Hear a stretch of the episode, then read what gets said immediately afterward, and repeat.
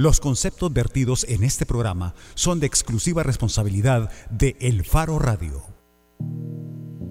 ¿Qué tal? Bienvenidos al Faro Radio. Soy Karen Fernández y hoy es martes 7 de febrero de 2017. Estoy en compañía de Ricardo Vaquerano y Oscar Luna. Hola Karen, hola Oscar. Hola Karen, hola Ricardo, ¿qué tal? ¿Cómo están? Uf, ya vino el calor, ¿verdad? Ya está un poco insoportable. la Semana Santa. Sí, así es que ojalá que hayan disfrutado. O un buen temblorcito. sí, Oscar Luna haga sus predicciones. No, no, no, yo nada más iba a decir que ojalá que los días que tuvimos en las últimas semanas, que fueron días de, ajá, días relativamente frescos, los hayan disfrutado, porque no creo que vuelvan. Sí, yo creo que ya no. Mira, y hay alguien que a esta hora nos acabamos de enterar que debe tener un montón de calor, ¿verdad? Muchísimo debe tener la cara así eh, que, le, que le tiembla y así caliente cuando uno se siente bien decepcionado. ¿A quién me refiero, Karen Fernández? Te ah, estás. Yo voy a marcar. Yo Te estás refiriendo, por supuesto, a Agustín García Calderón. Espero que no hayan olvidado a Agustín García Calderón, porque recordemos que Agustín García Calderón fue presidente de la Corte de Cuentas de la República durante, Ricardo, nueve años. No, es cierto, fue presidente de la Corte Suprema de Justicia. De la Corte Suprema de Justicia. Pero durante ¿Lo dije bien? Sí, nueve años. Durante nueve años. De hecho, los nueve años. Vaya, qué bueno que estabas aquí para corregirme, porque ya parecía que yo lo iba a olvidar. Agustín García Calderón tuvo un desempeño muy relevante, pero a mi juicio por esta razón, porque durante su administración, en 2005, la Corte Suprema de Justicia decidió quitarle dientes a la sección de probidad y le prohibió o le quitó la atribución de pedir informes sobre cuentas bancarias a la, a la banca comercial del país. Esto después de que la sección de probidad había encontrado algunas inconsistencias en las declaraciones de patrimonio del expresidente, ya para entonces expresidente Francisco Flores, y una decena de funcionarios de primera relevancia de su, de su gabinete, incluyendo varios exministros. Entonces, eh, la la dirección de la Corte Suprema de Justicia, encabezada por él, tomó esa decisión, pero como bien dijeron posteriormente magistrados de la nueva Corte Suprema de Justicia, de esta que todavía está en vigencia, esa corte le quitó las facultades a la sección de probidad, pero ella no hizo nada con esas facultades, es decir, nunca se dedicó a hacer esa investigación que había dejado a medias la sección de probidad cuando le dijeron ya no puede usted pedir informes bancarios, hoy solo lo va a poder hacer la Corte Suprema y la Corte nunca lo hizo.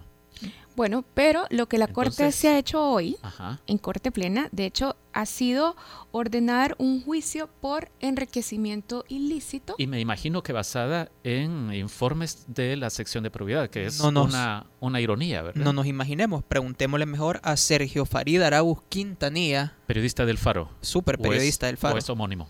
No, no, no, es el, el periodista del Faro. Hola Sergio, buenas tardes. Hola Karen, hola Luna, hola Ricardo, ¿qué tal? Bien. Sergio, queremos que amplíes un poquito, sabemos que esto acaba de pasar, pero queremos que nos contés sobre esta orden de juicio por enriquecimiento ilícito para Agustín García Calderón, que fue, y ahora sí lo digo bien, presidente de la Corte Suprema de Justicia, de la misma Corte que ahora lo envía a este juicio.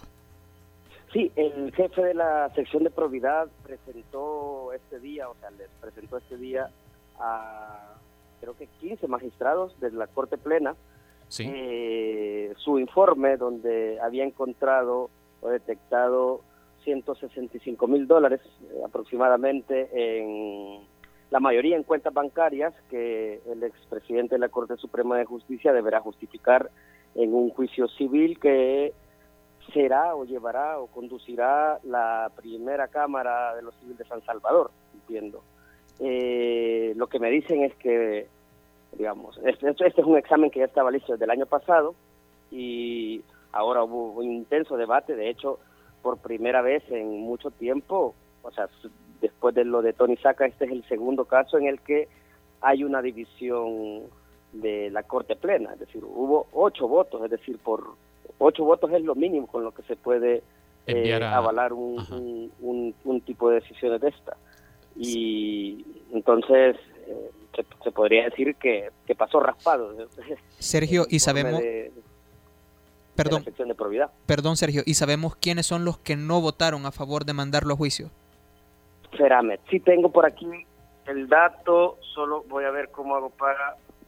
Veamos, Dale, yo voy a cantar con la voz. Tu, tu. veamos. No, o para mientras tal vez nos puedes contar. Viendo que son A ver, eh, Leonardo Murcia, el magistrado Leonardo Murcia, el magistrado Florentín Meléndez, eh, el magistrado Roberto Argueta Manzano, la magistrada Lucy Dueñas, el magistrado Sergio Luis Rivera eh, y un magistrado de apellido Bolaños que estaba sustituyendo al magistrado López Jerez. También está el magistrado Vinio Bonilla. Estos son los Los que votaron por el, que- por el no. que votaron, en, eh, digamos, en contra de enviar a juicio de enriquecimiento ilícito al expresidente de la Corte Suprema de Justicia. una última pregunta, Sergio. Eh. ¿Tenemos idea de, tenés información sobre el tipo de, de hallazgos que hizo Providad? Es decir, si no pudo Solo tengo- justificar eh, bienes inmuebles, es decir, algún terreno, alguna casa, Son o ingresos si son a cuentas cuentas bancarias. entiendo yo. Ajá. Son ingresos a depósitos de cuentas bancarias, los que eh, la- en, en su mayoría del monto es lo que está señalando Providad. No tengo más información, pero eh, esperamos tenerla eh, en- a lo largo de esta tarde o este, de este día. Perfecto. Bueno, gracias, Sergio. Bueno, Karen, bueno, eh, saludos a todos. Adiós, Sergio. Bendiciones. Adiós. Vaya, Agustín García Calderón entonces haciendo un resumen de lo que ya Sergio nos, nos explicaba, va a tener que justificar 165 mil dólares en un juicio que va a llevarse a cabo en la Cámara Primero de lo Civil de San Salvador. Y sí, Agustín García Calderón asumió como magistrado de la Sala de lo Constitucional de la Corte por un periodo de nueve años. Ese fue el tiempo que estuvo en la Corte Suprema de Justicia y también, ya lo decíamos, ejerció durante ese periodo también como presidente de la Corte Suprema de Justicia. Sí, yo quiero eh, echar un vistazo a, a este personaje que se ha vuelto recurrente. En todos los programas hablamos de él, de Donald Trump. Ah, Es decir, no hubo que esperar 100 días para hacer evaluaciones, ¿verdad? sino que hoy, cada martes y cada jueves, estamos hablando de él porque vale la pena hablar de Donald Trump. Eh, cumplió dos semanas de gobierno el viernes, así que hoy está cumpliendo que 18, 19 días. Bueno, pero eh, para mí el punto es este. Eh, finalmente ha dado un paso, ya se preveía por declaraciones anteriores y por la conducta de él en conferencias de prensa con los medios, desde la primera conferencia de prensa una vez que, que fue, que ganó la, el gobierno de Estados Unidos. Pero eh, hoy estaba diciendo esto, metiéndose con los medios. Dijo que los medios de comunicación, no todos, pero generalizó, dijo que son deshonestos. Eh, y hubo una afirmación que me parece que es una que eh, repiten los políticos, particularmente aquellos que tienen escasas credenciales eh, democráticas. Dijo que los medios son deshonestos porque hacen de noticias positivas que deberían presentar como noticias positivas, noticias negativas. Eh, no precisó Eso- a qué se refería. ¿ah? eso no lo dijo él. Yo lo he oído aquí bastantes veces. E- Efectivamente, es que Ah. lo, lo dicen un montón de políticos. Sí, yo tengo en mente un par de nombres de políticos salvadoreños que han dicho eso, pero él lo dijo hoy, es decir, eh, no le tomó mucho llegar a decir eso. Eh, eh, apenas han pasado dos semanas y ya está planteando que los medios están publicando noticias negativas según él deformando la realidad, porque en realidad esas noticias deberían ser positivas y mostrarse como positivas. Claro, los gobiernos siempre quieren que se digan solo cosas buenas, ¿verdad? De sus actuaciones. Si usted eh, tiene tiempo para ser ocioso, busque a Melissa McCartney en Saturday Night Live de este sábado pasado haciendo un sketch del secretario de prensa Sean Spicer. Es genial, es genial, genial, genial, genial cómo pinta lo ridículo que está haciendo este señor ante, pues sí, querer defender a Donald Trump. Karen, hoy no tenés nada de Bangladesh que decir o... No, fíjate, pero ya que me preguntas, en Francia, de verdad, a mí me sigue pareciendo que hay lecciones para aprender ahí, como lo dije la semana pasada. el proceso de investigación contra Fions, uno de los candidatos a la presidencia, sigue en medio de la campaña presidencial. Y de hecho, el proceso de investigación por las autoridades ya ha descubierto que no solo tuvo eh, empleada a su esposa, sino también a sus hijos. Hay campaña presidencial, él ya ha asumido parte de la responsabilidad públicamente y de nuevo eso le sigue pasando factura en las encuestas. Y yo creo que de verdad debemos de observar esos casos. Obviamente el contexto es diferente, pero cuando vemos también cómo crece la presión de las autoridades y también la presión de la ciudadanía, de los electores, hasta hacer que incluso el candidato tenga que dar la cara y aceptar, yo creo que es, es un caso interesante. Ahora, de Francia, lo que creo que también preocupa es que Marianne Le Pen del Frente Nacional, la extrema derecha francesa, está a la cabeza en las encuestas presidenciales. Es que puede ser su Donaldina Trump, ella, sí. Y creo que eso da un cierre o un espaldarazo a la globalización y a las décadas de globalización. Una globalización en la que El Salvador, creo, ni siquiera se logró insertar plenamente. Eso nada más, nada de Bangladesh. Ok, bueno, entonces eh, invita a la gente a participar el programa. Yo invito a que si alguien nos esté escuchando y tiene la par el diputado Rodolfo Parker, que nos va a atender una llamada, se supone, dígale que le estamos llamando y que el celular no sale apagado.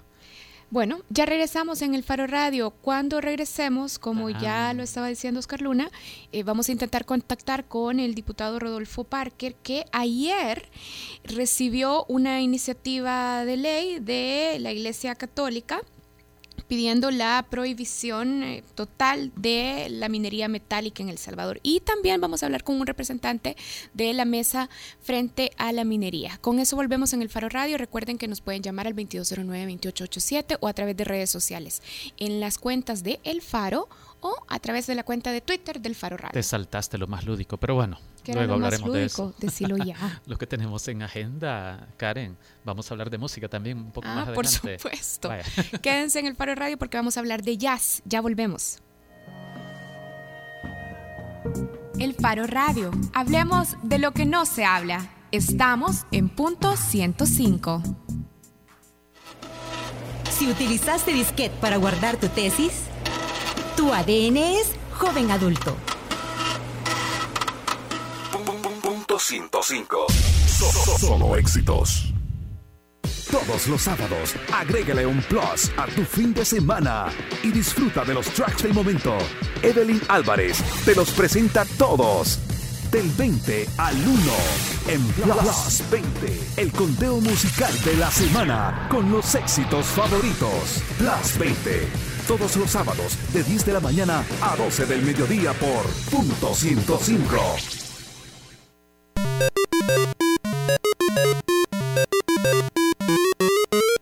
Si jugaste Pac-Man en Atari, tu ADN es joven adulto.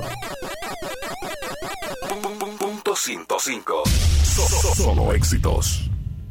La portada en el Faro Radio. Estamos de regreso en el Faro Radio. Y el andamos buscando al diputado Parker. Lo andamos buscando. ¿Por qué lo andamos buscando? Y en serio, dígale que le estamos llamando y que tiene el celular apagado. Porque aparte de, bueno, tenemos ya meses, yo dije dos meses la vez pasada, pero sí son como cuatro o cinco meses, de estar refiriéndonos a él indirectamente. ¿Por qué?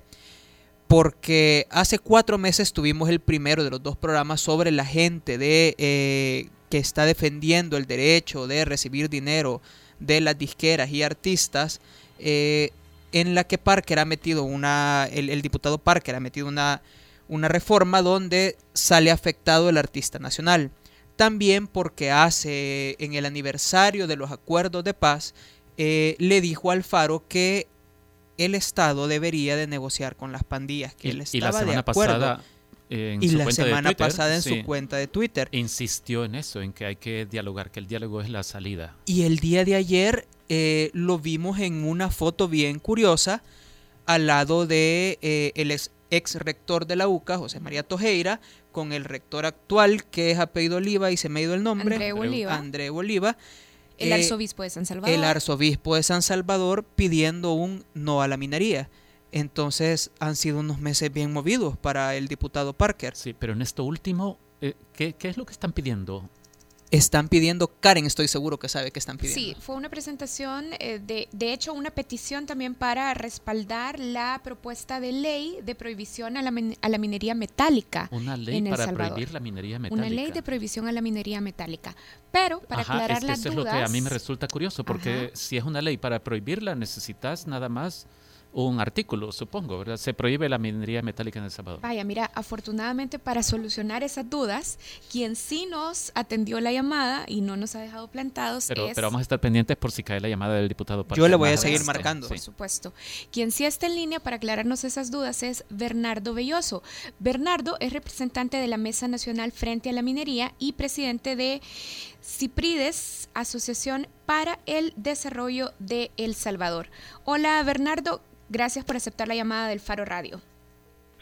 Hola, muy buenas tardes. Gracias a Radio Faro por permitirnos pues eh, expresarnos ante la opinión pública y por supuesto ante la comunidad eh, salvadoreña para eh, discutir el tema de la problemática de exploraciones mineras que se han desarrollado en nuestro país la conflictividad que se ha generado en torno a, la, este tipo de industria extractiva.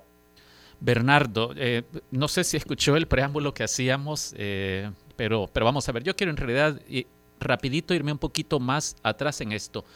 El, conflicto por la eh, construcción de una mina en el departamento de Cabañas, ahí en la zona de, de Huacotecti, se entró a una etapa muy distinta y de gran tensión, incluso internacional, cuando el gobierno de Antonio Saca dijo, no, no, no aunque tenía permiso eh, Pacific Rim para hacer esta, esta mina, ya no recuerdo cómo se llamaba, eh, pero bueno, es esta mina allá por Huacotecti, en el departamento de Cabañas, aunque se le había dado permiso para que explorara si había potencial para extraer oro y plata, eh, no le vamos a dar permiso para que explote lo que haya encontrado ahí.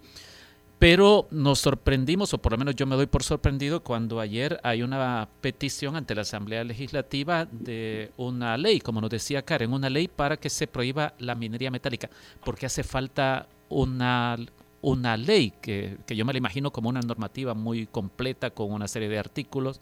¿Por qué hace falta esto? ¿O estamos equivocados cuando pensamos en una ley?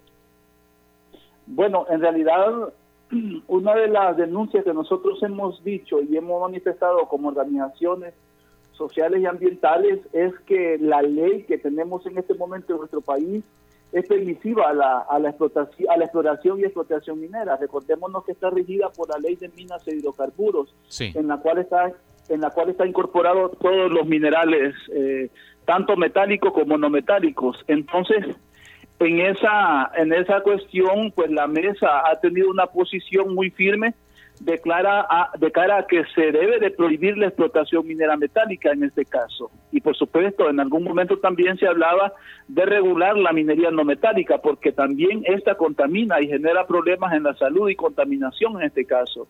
Pero en vista de que veníamos haciendo una serie de discusiones en la Comisión de Medio Ambiente y Cambio Climático en la cual pues prácticamente las, los diputados y diputadas y diputados eh, no, no alcanzan o no quieren entender los impactos que genera una explotación minera en los países o en los lugares en donde ésta es desarrollada. Y para eso nosotros solicitamos en su momento audiencia de la Comisión de Medio Ambiente y Cambio Climático, en donde tuvimos que traer a geólogos y vulcanólogos y expertos en la materia para que expusieran ante la comisión los impactos negativos de una industria de minería. Entonces, en esa lógica hicimos referencia de que, de, de que es sumamente importante crear o aprobar una ley que prohibiera, en este caso, la explotación minera metálica. Y en esa lógica, pues nosotros como organizaciones en la Mesa Nacional frente a la Minería, en el 2013, presentamos una propuesta de ley especial de prohibición a la explotación minera metálica. ¿Qué significa con esto? Que prácticamente es lo que nosotros específicamente estamos planteando en la Asamblea Legislativa. Y por esa razón pues es lo que hemos venido insistiendo en la, en la comisión y en la Asamblea misma junto con otros sectores sociales eh, y ambientales para que trabajemos conjuntamente y llegamos a una incidencia en dicha comisión y en la comisión de en, la, en la comisión de medio ambiente y cambio climático y en la misma asamblea para que se apruebe lo más pronto una ley. Bernardo. tener, dígame. Sí, entonces ustedes tienen dos propósitos, por lo que le he entendido. Por un lado, que se prohíba la minería metálica, ya luego discutiremos sobre las razones de, eh, de, esta petición. Y por otro, que se regule la minería no metálica, ¿verdad? Bueno, en, la pieza de el anteproyecto que nosotros, el, el anteproyecto de ley que nosotros metimos en el 2006, y me he enfocado en esa parte, en prohibir la minería metálica, pero regular la minería no metálica. Sí, entonces la pregunta es esta, ¿y, ¿y por qué no solo se reforma? ¿Por qué no solo piden una reforma a la ley ya existente de minas e hidrocarburos? Lo, lo, que pasa, lo que pasa es que en este caso se tiene que hacer una evaluación o hay que revisar bien la ley para poder, en este caso, derrogar o quitar los artículos en donde, está, en, donde tenga contemplado eh, procesos de explotación, exploración, comercialización, particularmente de, los recursos minerales metálicos. Entonces, esa el espíritu de la nueva ley especial que nosotros presentamos en el 2013 solo recoge particularmente esos tres partes. Y por eso lleva como como punto principal en, en esta nueva ley eh, especial de prohibición de minería, hablamos que en el artículo 2 de prohibición de concesiones para actividades mineras, que se prohíbe el otorgamiento de todas concesiones para la exploración, explotación y extracción de, minería metálica en todo el país. ¿Qué significa con esto? Que se deben de suspender los permisos, es decir, a través de una ley los permisos o las concesiones que se les dieron a las empresas mineras en tiempos anteriores. Pero también hablamos en el artículo 3 sobre la cancelación de procedimientos para la exploración. Dice que en el artículo 3 con la, con la entrada en vigencia de la presente ley se cancelan todos los procedimientos actuales o futuros relativos a la ejecución de proyectos de exploración de, minerales metálicos en este caso. Por lo tanto, el carácter especial de la ley plantea que esta ley es de interés social y las disposiciones de la misma, por su especialidad, prevalecerán sobre cualquier otro anterior que con carácter general o especial lo contradiga para su derogatoria o reforma. Se le deberá mencionar expresamente. ¿Eso qué significa? Que lo que nosotros planteamos es que ningún otro, qué sé yo, otra ley o un decreto esté sobre la propuesta que nosotros hemos planteado. Sí, es, sí, es la característica de las leyes especiales, que están por encima de aquellas que las contradicen. Bernardo, ¿podría, ¿podría explicarnos también o podría reseñar para nosotros cuáles son los argumentos que se han presentado tanto del en el anteproyecto que ustedes entregaron en el 2013 como en el anteproyecto que se entregó ayer, las razones sobre las que se argumenta la prohibición eh, total de la minería metálica en El Salvador. Bueno, hemos presentado una serie de considerandos o argumentos, como le podemos decir. Uno de ellos es que en el 2009, si no mal me acuerdo, se desarrolló una evaluación de impacto eh, ambiental en nuestro país en la cual el resultado de esta evaluación pues refleja y manifiesta de que en, la, en, nuestro, en nuestro país no hay viabilidad para el extractivismo minero. También se han desarrollado una serie de estudios a nivel nacional referidos a los impactos que se puedan tener en nuestro país a causa de un modelo de explotación minera metálica. Y se ha puesto como referencia también los problemas de contaminación y los problemas de enfermedades que la población tiene por estar consumiendo agua contaminada a causa del, del surgimiento de un drenaje ácido desarrollado allá en el distrito minero San Sebastián. Bernardo, ¿Nos podría explicar, usted decía, a ver, hay dos elementos importantes. Ya se hizo una evaluación de impacto ambiental en 2009 que demostró que no había viabilidad para proyectos mineros en El Salvador y nos estaba hablando también de los problemas de contaminación causados por esta actividad. ¿Podría eh, ser más específico en esto de no hay viabilidad? ¿A qué se refiere esto específicamente? Bueno, la viabilidad prácticamente corresponde a que somos un país sumamente pequeño. en, en Centroamérica, cuando nosotros hacemos la suma de todas las áreas que fueron concesionadas para la exploración, se suman más de 2.300 kilómetros cuadrados. ¿Qué significa? Que en toda esta zona en donde se han desarrollado las concesiones, la población está desarrollando productividad alternativa. Muchas de ellas son producciones eh, de maíz, de arroz, de frijoles, de árboles frutales, de carne, de leche, entre otras cosas. Y muchas de estas familias también han venido manteniéndose económicamente a través de estas iniciativas productivas económicas familiares que se han venido desarrollando. Muchas de ellas producción orgánica. ¿Qué significa? Que toda esta población al partir de un proceso de exploración y explotación en nuestro país va a ser amenazada directamente. Segundo, es que muchos de los de los de las zonas que fueron concesionadas pues se desarrollan sobre asentamientos humanos en el caso de Chalatenango por ejemplo en el caso de Cabaños que están muy cerquita y sobre eh, asentamientos humanos. ¿Qué significa? Que va a ser la población directamente afectada por ello, así como también la producción que se pueda generar en esos lugares. Otro de los principales problemas que se tienen es que en El Salvador, las aguas superficiales, y esto parte de una investigación que presentó el Ministerio de Medio Ambiente, manifestaba que casi del 70% de las aguas superficiales están contaminadas con metales pesados. El río Lempa es uno de ellos. El río Lempa es uno de los, eh, es, sus aguas eh, tienen grandes cantidades o volúmenes de, de, metales pesados que surgen eh, prácticamente por todos los desechos que las industrias desarrollan eh, o tiran al agua de la al río La Salguate y el La Salguate pues prácticamente cae en el río Lempa. Eso significa que del departamento eh, o de Colima hacia abajo el río Lempa está más contaminado. La población está padeciendo ya problemas de insuficiencia renal, que es a causa del consumo de agua en donde tiene eh, mercurio, aluminio, entre otros metales pesados, que muchas veces obedece a esos desechos que desarrollan las grandes industrias aquí en El Salvador. En el caso de la explotación minera metálica, todos los proyectos que hemos identificado o las áreas concesionadas están ubicadas sobre la franja norte de nuestro país. ¿Qué significa? Que en esa franja norte es en donde están dependiendo los ríos que los ríos principales que tiene El Salvador. Llámese el río Lempa, el río Grande, el río Ascorán, entre otros. Y de esos ríos, pues prácticamente sus aguas son utilizadas para la producción.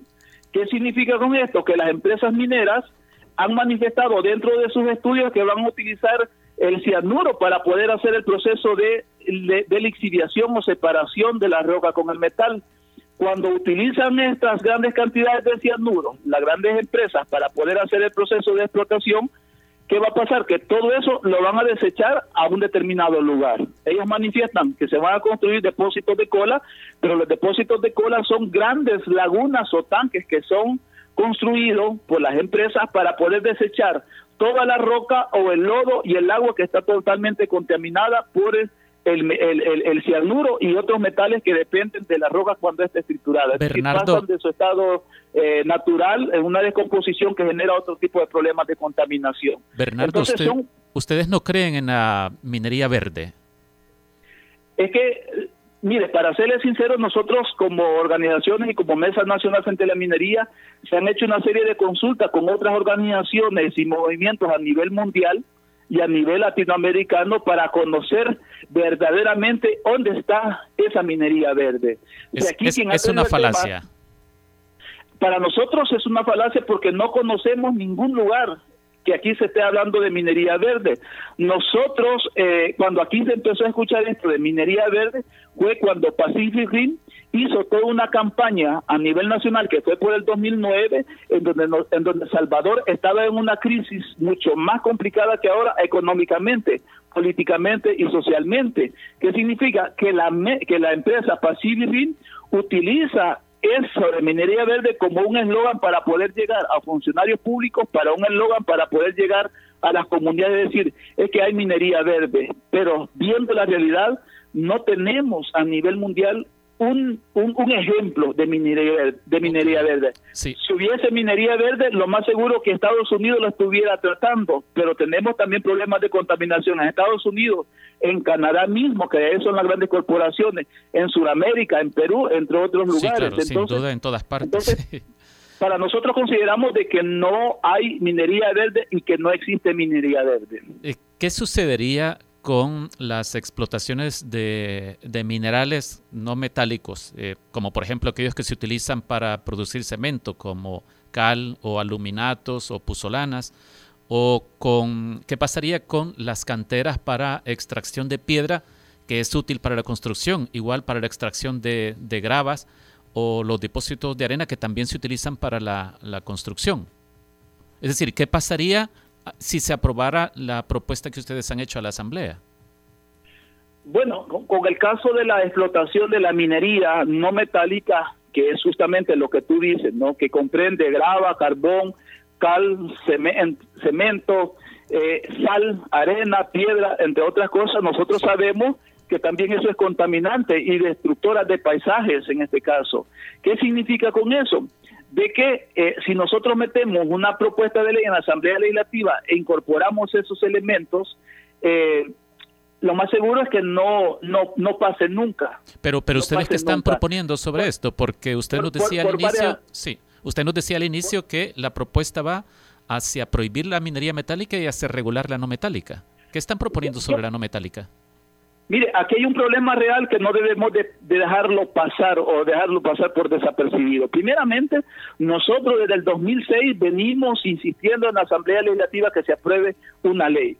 Sabemos que ahí hay intereses económicos de por medio. Ahí hay varios partidos políticos o diputados de partidos políticos que no están de acuerdo en nuestra lucha, que están a favor de la explotación minera metálica.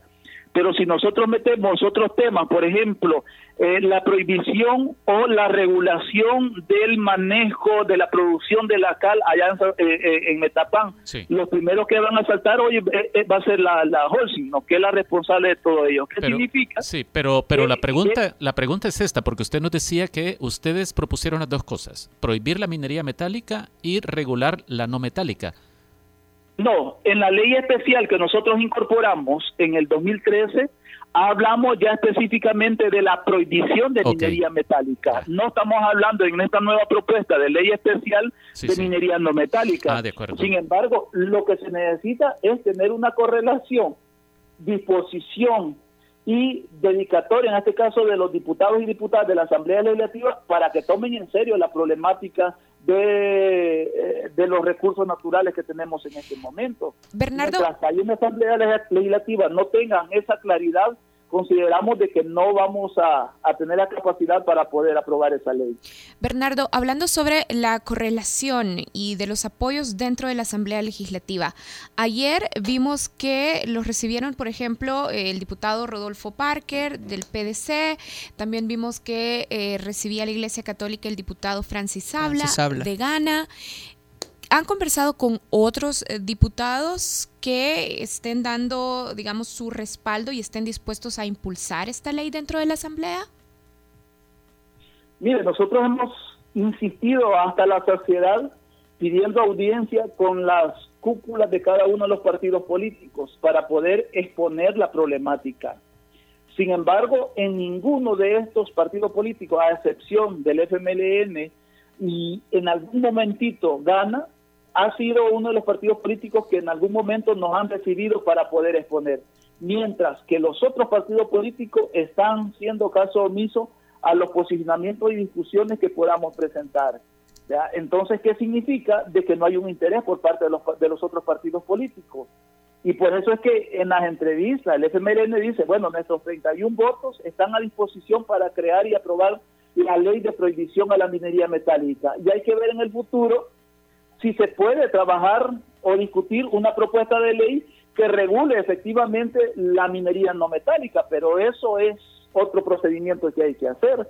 Ahorita yo creo que debemos de enfocarlo por la coyuntura que tenemos, que empresas mineras están demandando al Estado salvadoreño, que empresas mineras están desarrollando exploraciones en los territorios, que empresas mineras están generando conflictividad en las comunidades, es urgente crear una ley de prohibición porque de esa manera podemos decirle a las empresas, miren, aquí no pueden desarrollar explotación minera metálica, por lo tanto, no estén pidiendo permisos, pero también con esa ley que pueda ser aprobada aquí en nuestro país, tenemos incluso hasta argumentos con otros países hermanos que también están contaminando las aguas a causa de explotaciones minerales, como es Honduras y Guatemala. Bernardo, Entonces, ¿qué perdón, una, una pregunta eh, importante.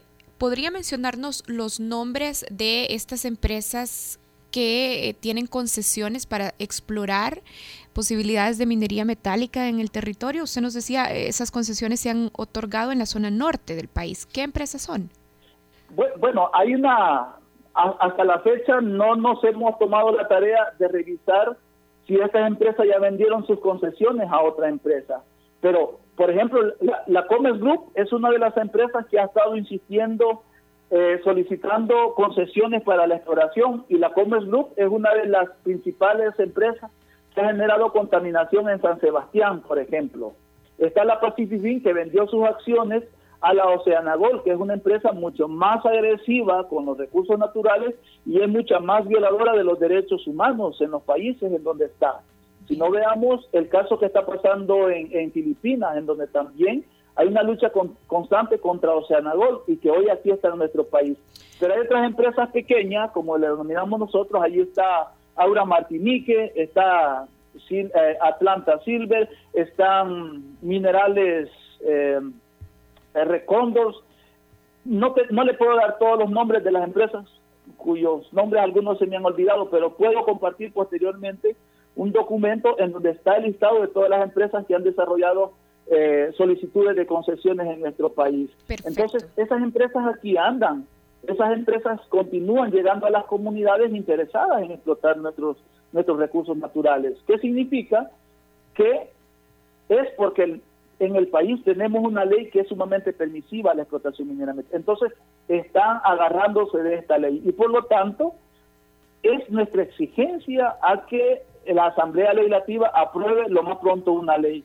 Caso, lo que estamos haciendo en algunos municipios como Cripdes es la creación de ordenanzas municipales en donde declaran su territorio o su municipio libre de minería, que vamos en un en una avance muy importante, ya lo desarrollamos en cuatro municipios, estas consultas populares, pero están proyectadas desarrollar otras cuatro consultas populares. ¿Para qué? Para que la misma población crea, exija a sus consejos municipales que aprueben estos instrumentos jurídicos legales que lo permite el Código Municipal, pero particularmente también para que la gente se empodere, conozca la problemática y le haga resistencia a cualquier tipo de proyectos, megaproyectos que atenten con la vida de la población y violenten los derechos fundamentales de nuestra población. Gracias, Bernardo, por aceptar nuestra llamada y explicarnos un poco más sobre este anteproyecto de ley de prohibición de la minería metálica.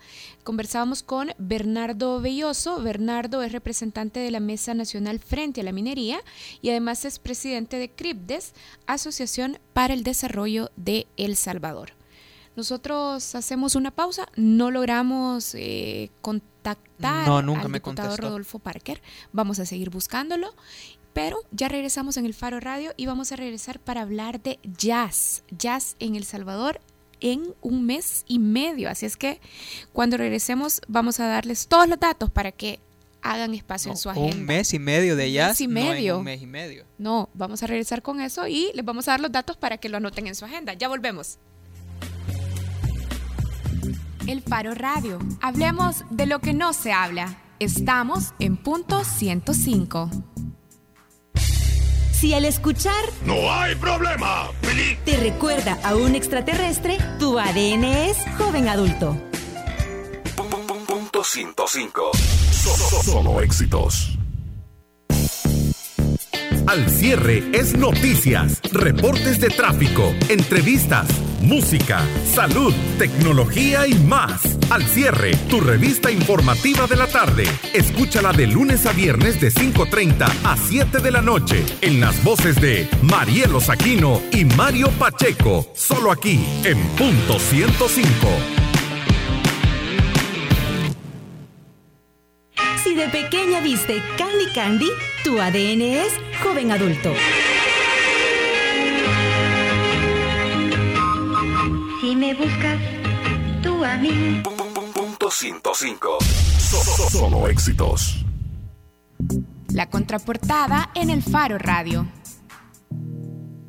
Estamos de regreso en el Faro Radio, a ver si ahora sí lo digo bien, mes y medio de jazz en El Salvador y de eso vamos a hablar en la contraportada. Sí, fíjate que a mí me llama la atención porque este festival de jazz empezó eh, hace cinco años, que era de una noche y fue cuando participaron varios grupos en, en la Plaza de la Música en Santa Tecla, Salvadoreños esencialmente. solo salvadoreños. De hecho, estaba Brujo, Y Outside, ¿No era de ahí de donde salía el que iba a una actividad internacional en, en Cuba. Exacto. Ah. Entonces, pero de, de, de ese invento, porque eso es lo que parecía en esa ocasión, un invento, un, un- algo de una noche, ya van cinco años donde los últimos dos, si no me equivoco, ha sido un festival de jazz de varias semanas.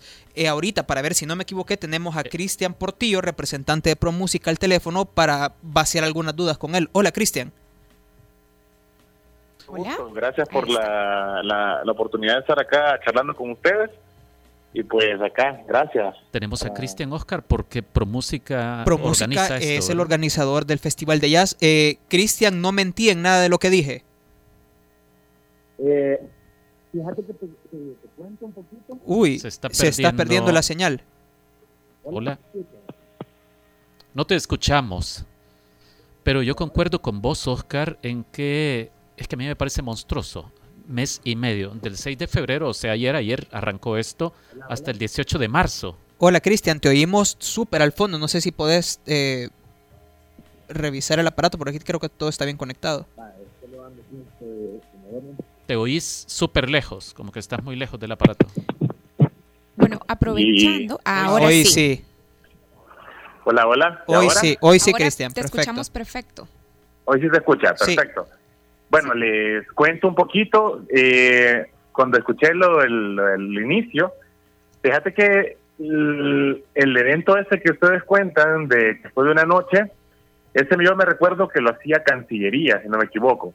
Sí, Ajá. Y eh, ese mismo año, eh, bueno, eh, fue el siguiente año, porque eso fue creo que 2012, a finales de 2012, al ver nosotros la, la afluencia, que habían casi alrededor de 15 agrupaciones de jazz, en ese momento fue que pensamos, hacemos un festival eh, de otra magnitud, y fue que en el 2013 le dimos el primer, la primera edición ya como el Salvador Jazz Festival, ¿verdad? Ese recuerdo que lo hacía eh, el Cancillería junto con la Alcaldía de Santa Tecla y pues fue como el primer eh, experimento que se realizó quizás acá en El Salvador. Ya fue también parte de la idea que nosotros eh, agarramos, ¿verdad? Porque estaban varios amigos ahí, como ya mencionabas tú, Brujo, estaba la gente de Signo Azul, estaba Proyecto Acústico, entre otros, que, que como tú ya decías, era la selección del grupo que participaba en el, en el, en el Joya, que es de, de Cuba, ¿verdad? Ya. Mira, pero ahora, Entonces, dime. ahora no hay seña de ninguno de esos tres grupos en la, por lo menos en la alineación que ustedes tienen en la página. Sí, fíjate que eh, eh, eso ha sido quizás uno de los puntos un poco, eh, no sé si difíciles o, o, o, o- o el- la misma escena que, que va transformándose en los años, a- no ha sido la misma eh, consecuencia del grupo, ¿verdad? Han habido cambios, por el caso de Brujo, que el año pasado realizó su última presentación por razones de que su bajista ya está en otra, otras áreas laborales, eh, creo que el batero también estaba ya en otros ámbitos, se han ido desintegrando poco a poco, ¿verdad? El- a lo largo es lamentable, pues porque teníamos quizás unas cinco o seis bandas que realmente no teníamos nada que envidiarle a, a la región centroamericana, ¿verdad? Y ahora, Pero- ¿quién tiene la batuta entonces del jazz aquí en El Salvador? Pues fíjate, creo que, que yo diría que es un, un, un- el, en mi opinión, creo yo que uno de los más persistentes, y qué bueno que sea así, es Ernesto Figueroa, que es un guitarrista joven, creo que tiene unos 24, 25 años, que fue de los primeros que participó, creo que él participó en el del siguiente año, 2014, y no, desde 2013 participó y eh, ha sido casi que el más constante y este año está lanzando su primera producción eh, discográfica, ¿verdad? Entonces, quizás es de los que aún queda de esa generación, a pesar de que él está muy joven, ha, perseverado, ¿verdad? En esa línea. También está Jorge Lara, que era el, el fundador junto a Lenín de la agrupación Brujo, y que ahorita está con un par de proyectos, pero ya no tienen nada que ver con Brujo, ¿verdad? Y él va a tocar entonces, él sigue. En teoría estamos ahí, ayer estuvimos platicando también esto con él, que está una presentación para marzo, solo que ya con un proyecto diferente, no sería ni Brujo, ni Triplicado, que era el otro proyecto que él había formado hace un par de añitos, pero ya, ya está hablando de que sí, está en, en contemplado, pero con un proyecto diferente. Y ya en el festival, Cristian, para meternos ya de lleno en esto, eh, aparte de Ernesto Figueroa, ¿qué, ¿qué, otro nacional está? Porque internacionales sí veo que hay, hay bastantes, creo que es el festival con más internacionales. Sí, casi que este y el del año pasado son como que los que tienen más internacionales y tenemos eh, participación de la gente de, de Rubato Jazz, que estuvieron el día de ayer, que es un trío eh, también quizás más nuevo, ¿verdad? Y, parte de la herencia de Octavio Salmán, que, también se retiró, que creo que era el batero consolidado del jazz, el mejor del, jazz acá en el país. Eh, también eso afectó mucho, ¿verdad? Que muchas de las agrupaciones contaban con su apoyo y que tuvo que retirarse y él ya no puede eh, seguir. Pero eh, estamos ahí platicando con algunas bandas, todavía hay un par de fechas que se están cerrando para marzo, pero como te comentaba, está esta gente Rubato Jazz, está Ernesto Figueroa, eh, hay una agrupación llamada Mad Fusion que está conformada por Mauricio Hernández, Alex Hueso y otros músicos por ahí. Eh, está también eh, Dos Puntos, que es una agrupación de, de Natalia Alejandro, que es una chica. Hay una agrupación nueva llamada The Vintage. Entonces han surgido un par de nuevos proyectos por ahí que se van a estar sumando este año y que otros como Aleja, eh, este, Alonso Mojica, que ya es un señor ya consolidado también en la escena del jazz, que estamos ahí también contemplándolo para poder eh, sumarlo a unos a unos a unas fechas de finales de, de, marzo, ¿verdad? Que como te digo, aún, aún se están cerrando un par de fechitas. Este año el festival... Híjole, se volvió a ir. te, volviste a ir, Cristian. De nuevo. Pero para... ¿Cristian? Hola, ¿me no, te eh, escuchamos como cuando te dijimos que no te escuchábamos. Sí, pero miren, aprovechando mientras Cristian soluciona el, el, problema técnico, si ustedes quieren tener más información sobre el festival, pueden ingresar a www.elsalvadorjazzfest.com y ahí van a encontrar toda la programación. Cristian. de, entrada encontrás que son seis países los que tienen participación en el festival, incluido El Salvador.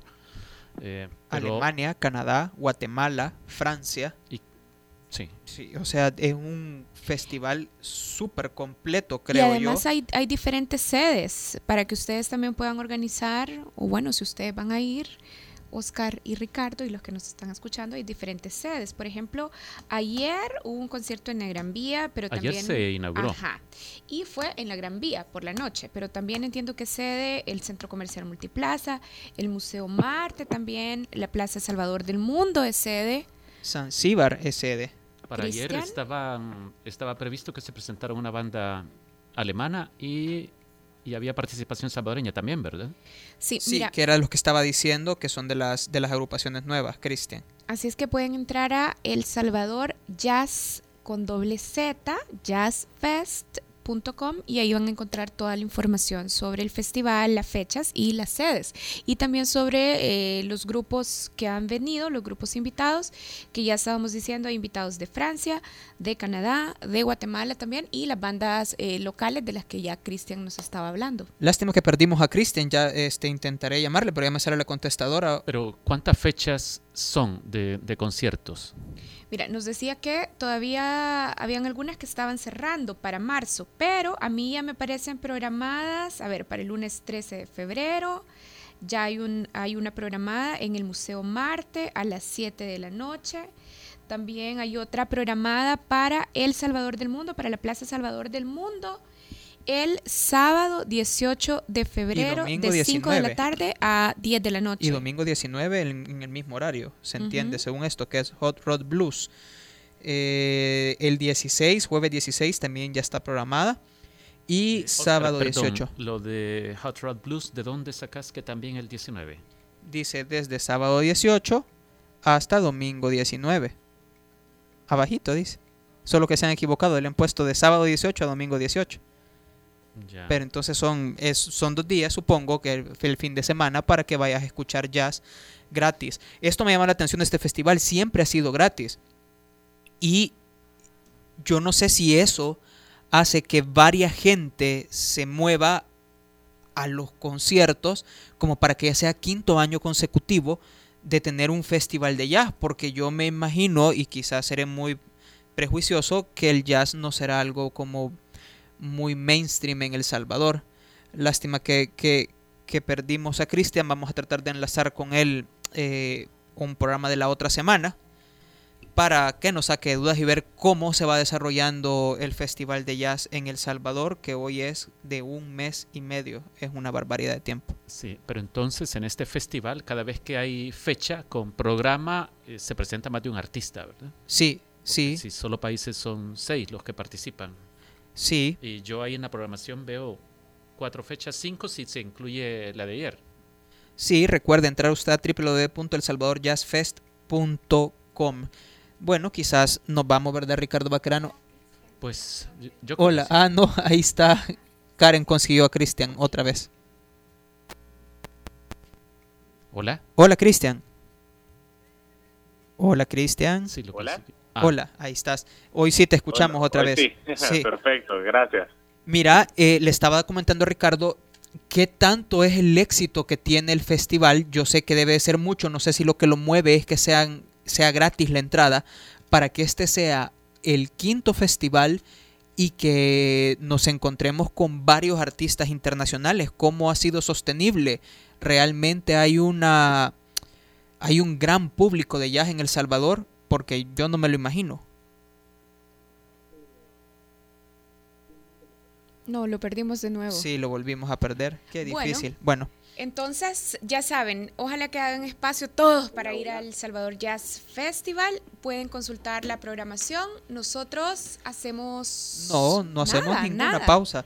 Nos vamos a ir. Ahora ya podemos adelantarles el programa del jueves. Va a estar con nosotros desde Washington el canciller Hugo Martínez para que hablemos un poco sobre el señor del que estuvimos hablando. hoy Sobre el señor. Trump, sobre cómo El Salvador está pensando en enfrentar. Nos habremos cal- clavado nosotros con Trump. No vea si merece la pena hablar de No, Trump. yo creo que el mundo está clavado, con, Trump. porque, pues sí, no, no era solo un señor eh, payaso, un señor eh, que maneja un humor muy, muy malo, eh, sino que está cumpliendo eh, lo que temíamos Lo que, todos temíamos, sí. Sí, y yo creo que nosotros tenemos muchísimas razones para preocuparnos si tenemos en cuenta la gran dependencia que tenemos del flujo de remesas y además también si vemos todos los salvadoreños que viven en Estados Unidos sin documentación y además todos los salvadoreños que a diario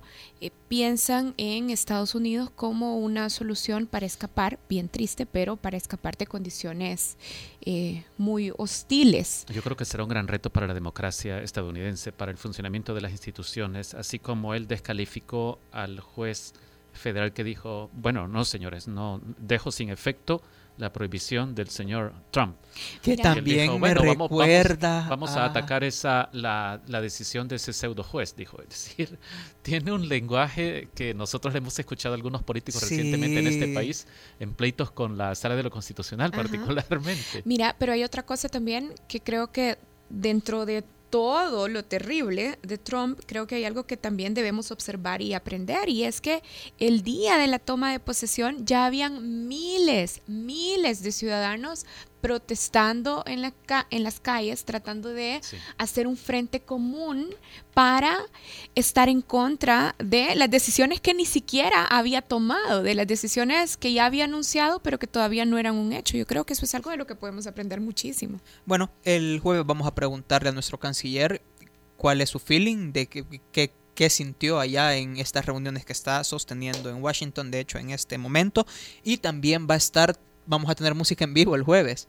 Va a venir a tocar Noctuo, que es una banda de grunge que pusimos hace poco, una... Sí, porque dieron un concierto hace un par de semanas. Y van a dar otro el 10, que van a lanzar su sencillo. Entonces van a venir aquí a tocar en vivo porque quieren tocar en vivo. Ojalá tuviéramos a alguien tocando en vivo todos los Yo programas. todavía tengo la esperanza de que el señor Salvador Sánchez Serén se pronuncie Venga a tocar en tan vivo. enérgicamente Ah. y tan contundentemente contra Estados Unidos o contra algunas decisiones de gobierno estadounidense como lo hacía hace algunos años.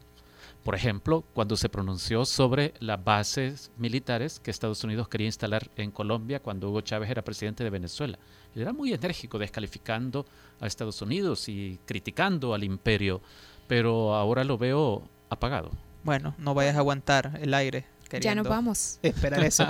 ya nos vamos. Y hoy nos vamos con una exclusiva. Vamos a poner una canción de Carlos Galicia, ex vocalista de Adrenalina. Si él ya superó Adrenalina, te invito a que tú superes Adrenalina también. Esta es su primer, no, su segundo sencillo de su más reciente EP. Esto es Completa. Nos escuchamos jueves.